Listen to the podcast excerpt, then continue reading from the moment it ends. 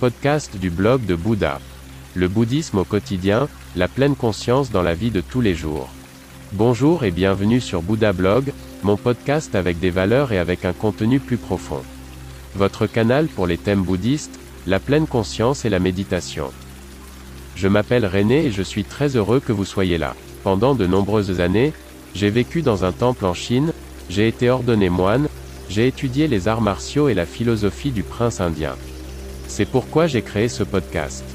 Veuillez visiter mon site web, vous trouverez l'accès en bas de la description de ce podcast. Bonne écoute. Le bouddhisme et la vague climatique. Fais ce que tu veux, mais pas parce que tu dois le faire, Bouddha. Une nouvelle vague déferle sur le monde, la vague climatique. Poussée par un zèle missionnaire, de nouveaux interdits de pensée sont à la mode. Les précurseurs de ce mouvement sont les partis dits verts, avec l'infaillible Gretel comme cheval de bataille.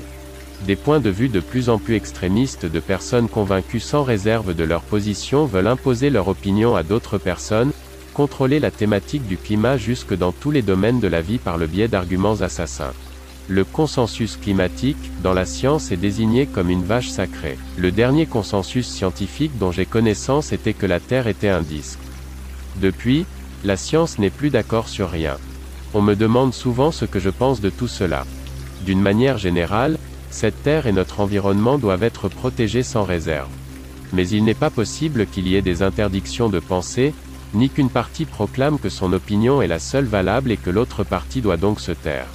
Dans ses principes directeurs, l'octuple sentier noble du Bouddha. Connaissance juste. La pensée juste ou encore la décision juste. La parole juste. Action et comportement juste. Mais qu'est-ce que la connaissance juste, la résolution juste, la parole juste et le comportement juste Le problème de la pollution de l'environnement est bien connu. Les rivières polluent, les animaux meurent, les gens souffrent. Il n'est pas difficile d'en prendre conscience.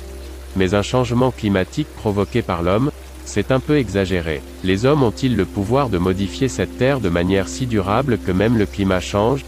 Je ne crois pas. Je suis dans ce monde depuis bientôt 60 ans, il y a toujours eu des étés chauds et des hivers froids. Il y a environ 40 ans, le 8. 8. 1975, le journal Bild a publié en première page. 40 degrés de chaleur, maintenant, le temps devient dangereux pour la vie. Je me souviens très bien de cet été. En sueur, j'étais sur un tracteur, nous faisions notre paille à la ferme. Il faisait incroyablement chaud. Ma conclusion est la suivante. Le climat n'a pas changé. D'où ma juste décision, nous devons prendre beaucoup plus soin de la terre, par exemple, les produits sans emballage plastique devraient être exonérés de la TVA, mais je refuse les interdictions.